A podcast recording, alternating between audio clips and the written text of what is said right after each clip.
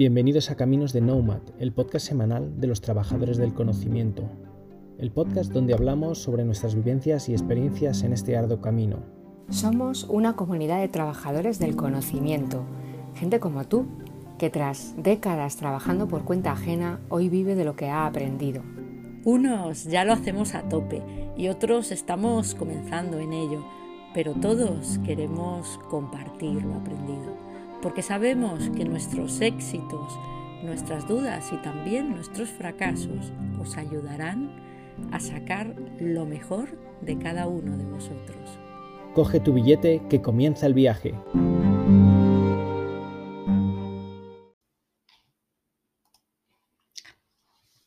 Hola, bienvenidos a un nuevo episodio de Caminos de Nomad.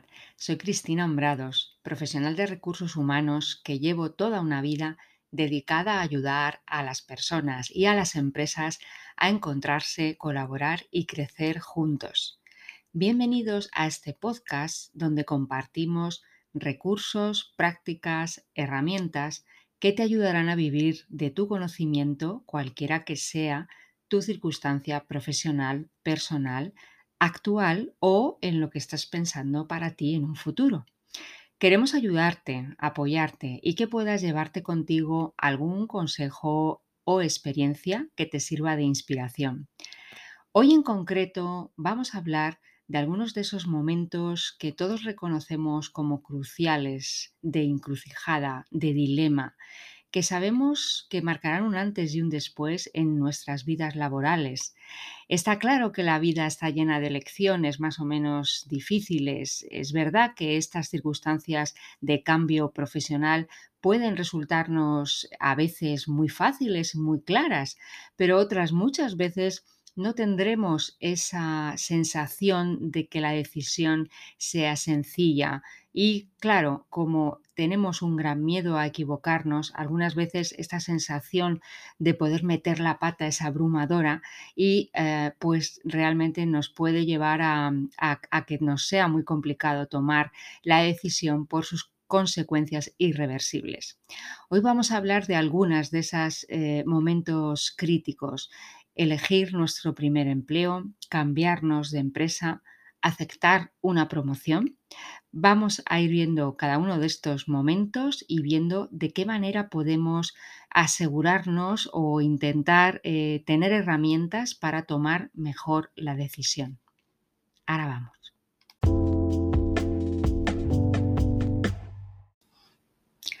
Vamos a ver eh, un primer momento crucial, el primer empleo. Cuando estás terminando tus estudios de grado o FP, los primeros empleos tienen más importancia de lo que podemos pensar.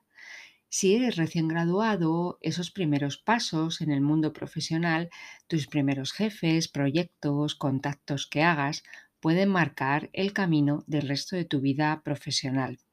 Por eso, precipitarse a la primera oportunidad que surja sin tener en cuenta qué meta tienes en el medio o largo plazo puede resultar confuso. Elegir lo primero que aparezca en nuestro camino por el mero hecho de poder proclamar a los cuatro vientos que ya tenemos trabajo puede no ser lo mejor por mucho que te estén presionando alrededor. Al final, aunque de todo se aprende, es verdad que debemos estar un poco centrados en lo que queremos. Reflexiona y dedica un tiempo, yo diría date de tiempo al menos unos meses, en encontrar lo que te interesa.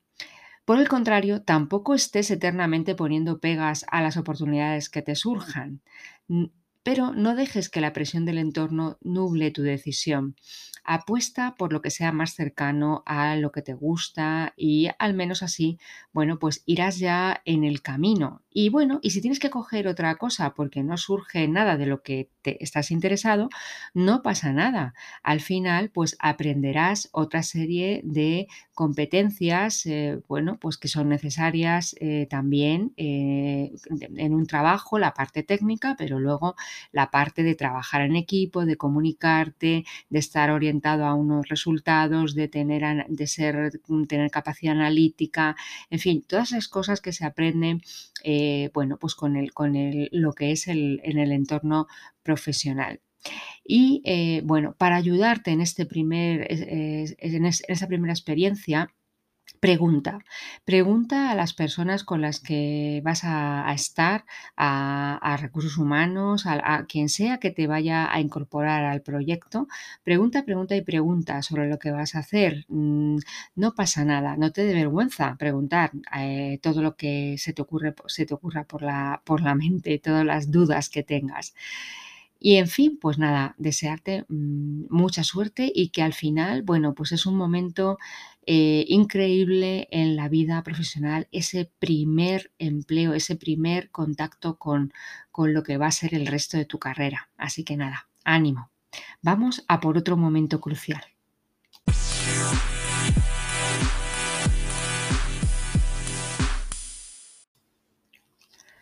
Bueno, otro de los momentos que realmente a veces es complicado es el momento de decidir si, bueno, si me voy, me cambio de una, me voy de una empresa, me cambio de empresa o de proyecto. Lo primero, mm, realmente habrá que determinar, tendremos que pensar cuáles son los motivos por los que nos queremos cambiar y si realmente nuestra empresa o proyecto actual no puede satisfacer esas necesidades que tenemos porque es probable que al final, bueno, pues el empleo perfecto 100% ideal, eh, bueno, pues mm, hombre, es, eh, es, como encontrar un trébol de cuatro hojas, ¿no? Eh, bueno, existe, pero, pero bueno, puede ser muy, muy, muy difícil de encontrar.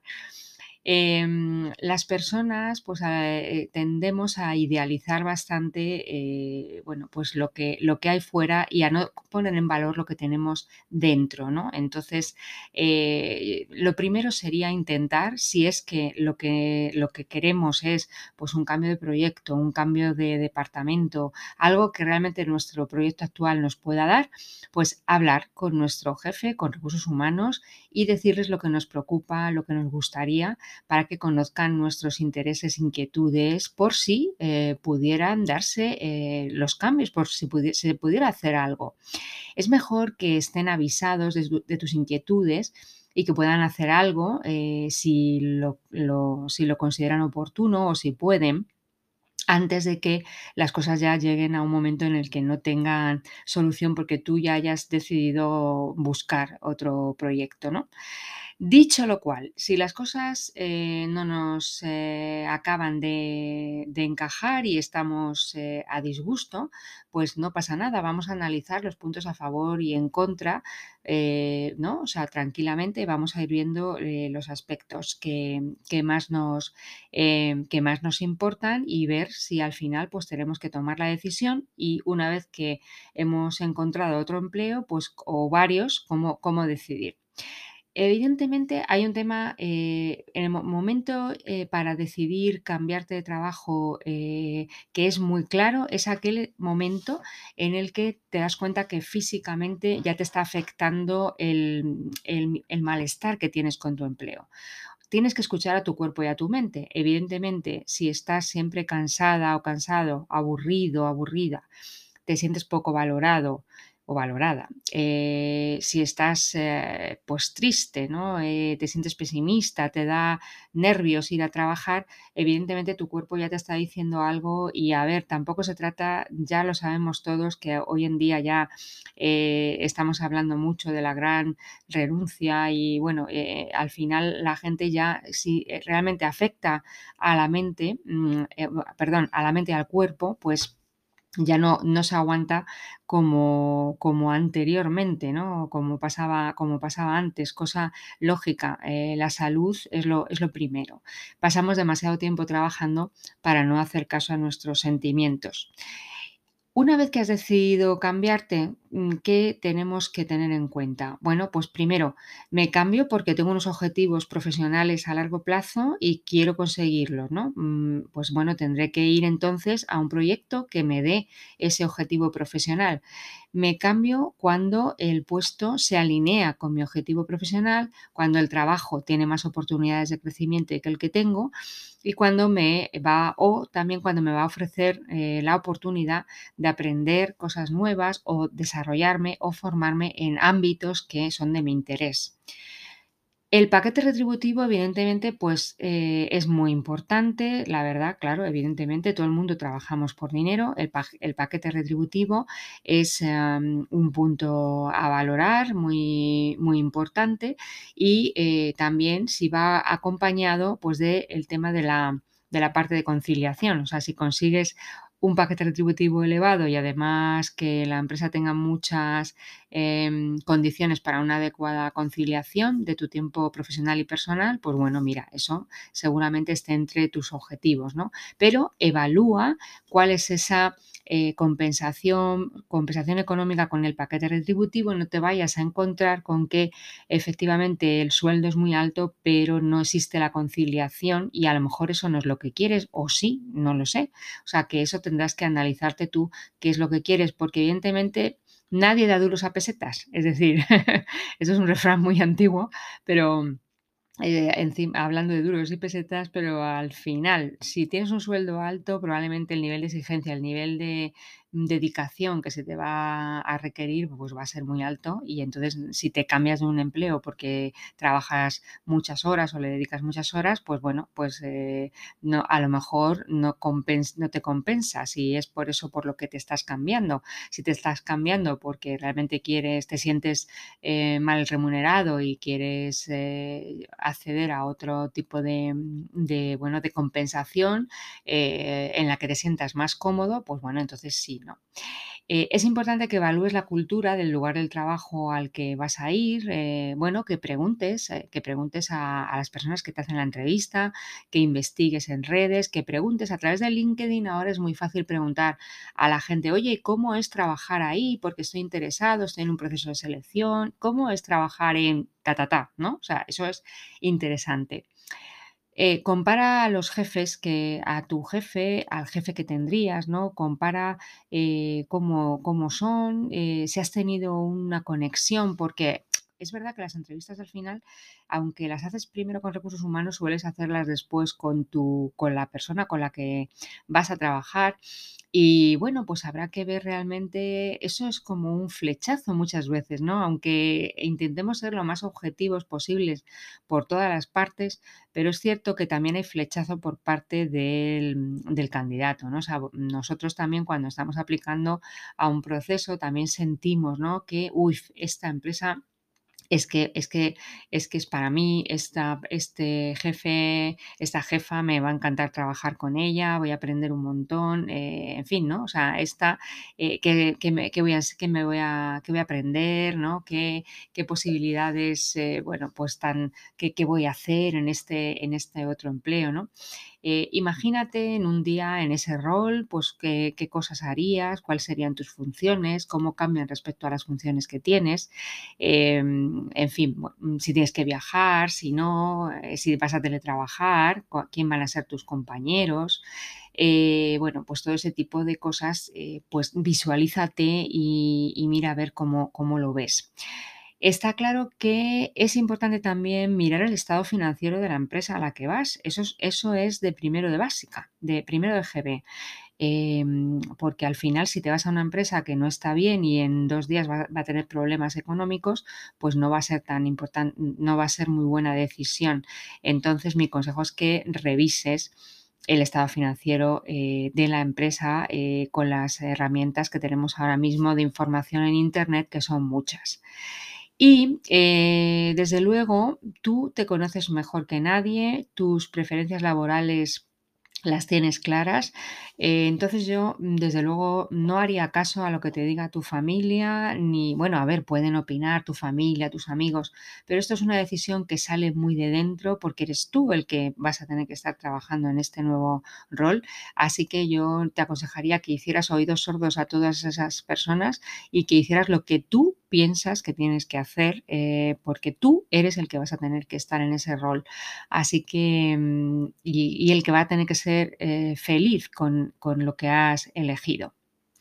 Bueno, pues vamos a ver ahora qué pasa si te hacen una contraoferta.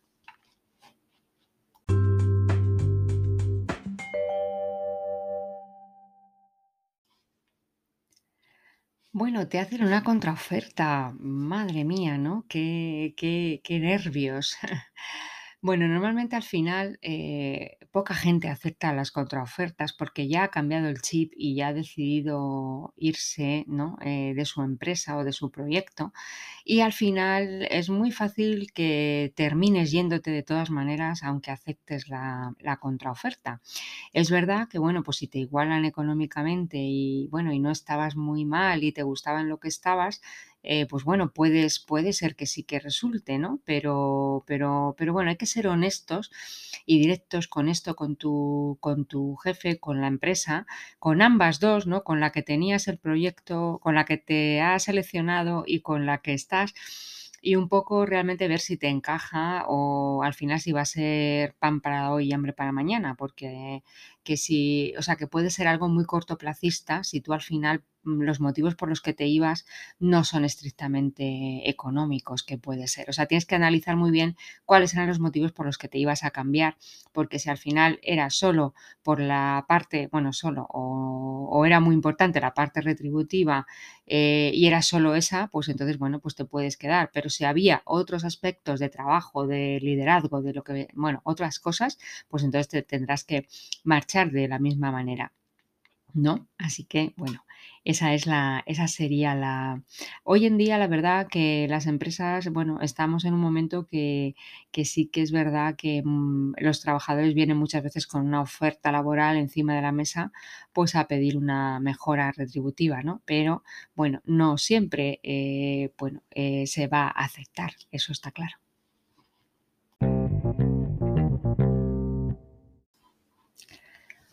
Otro tercer momento crucial.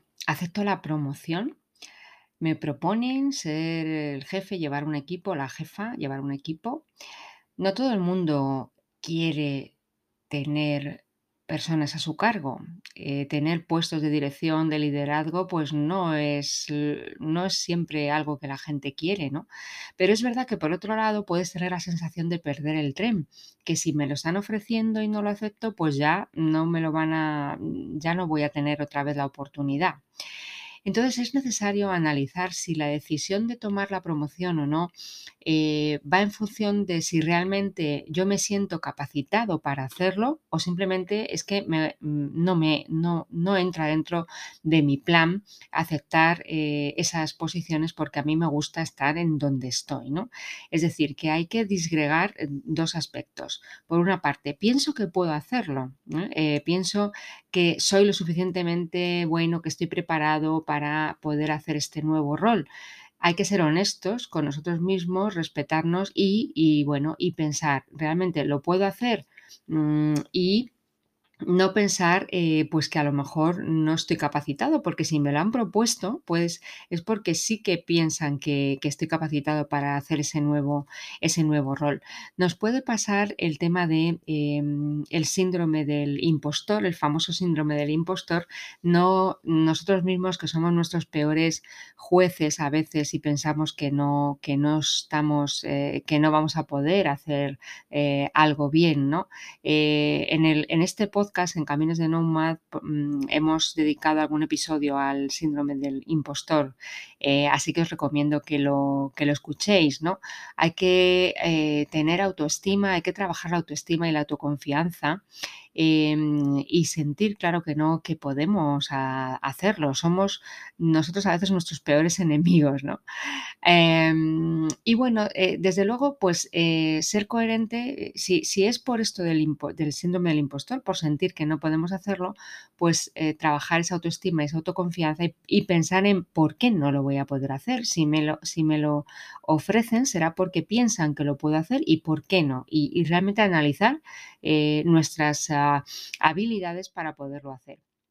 Por otro lado, si en realidad no queremos porque nosotros estamos eh, desempeñando un rol que nos gusta, en el que nos sentimos, eh, bueno, cómodos, ¿no? Eh, bueno, y, que no queremos cambiar, pues tampoco pasa nada. Eh, tampoco pasa nada. Al final es verdad que ahora todo el mundo hablamos del tema de la, de la zona de confort, de que hay que salir de la zona de confort, pero al final puede que no todo el mundo eh, quiera salir de su zona de confort y tampoco tiene por qué ser algo tan negativo, ¿no? Esta obsesión em, que tenemos ahora, a ver si ahora hay que salir de la zona de confort por miedo a quedarnos, ¿no? En la zona de confort, o sea, es decir, la presión que tenemos em, por hacer cosas eh, simplemente porque parece que, que es lo que hay que hacer, ¿no? Eh, pues no, oye, pues si estás bien en lo que estás haciendo, te aporta, estás satisfecho, satisfecha, pues ya está. Simplemente lo que hay que ser es coherente con lo que se piensa y lo que se hace, que no dejemos de hacer cosas por mm, motivos equivocados, pero por lo demás, eh, si es la decisión que tú quieres y con lo que estás de acuerdo, pues ya está. Eso no quiere decir que que estés, eh, que te estanques o que, bueno, pues al final, si decides seguir haciendo lo que estabas haciendo, pues bueno, pues ir mejorándolo de todas maneras. Tampoco quiere decir que siempre esté todo ya igual y esté todo estático, ¿no? Por así decirlo. Em, así que, bueno, pues eh, resumiendo, estos serían eh, algunos de los momentos cruciales eh, en nuestras vidas profesionales. ¿no?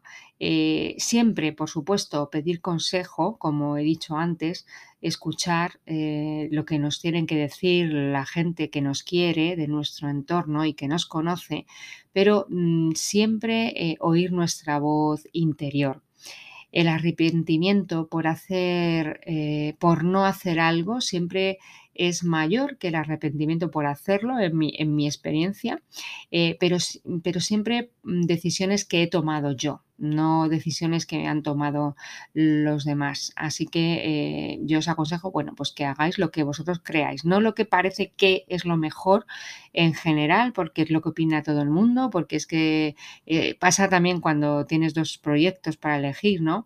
y alguna de las empresas es más brillante, o sea, tiene más nombre, más marca, más, pero eso no quiere decir que vaya a ser lo mejor para ti, o sea, que no te dejes tampoco eh, nublar eh, tu visión o tu, o tu intuición por todo esto. Así que nada más, esto es todo. Eh, por hoy. y bueno, no me quiero despedir sin antes aconsejaros que escuchéis eh, la semana que viene a mi compañero Ignacio González de los Reyes Gavilán, que seguro que vendrá con algún tema muy, muy, pero que muy interesante.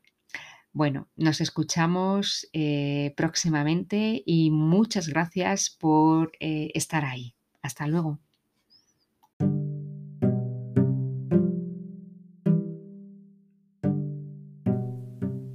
Y hasta aquí un nuevo capítulo de Caminos de Nomad el podcast semanal de los trabajadores del conocimiento. Si te ha gustado, ya sabes, comparte y difunde conocimiento. Es gratis y sencillo. Comparte en tus redes sociales, danos un 10 en tu plataforma de podcasting favorita o casi mejor, envíaselo a quien creas que le puede ser de interés. Hasta la semana que viene y saludos digitales para todos.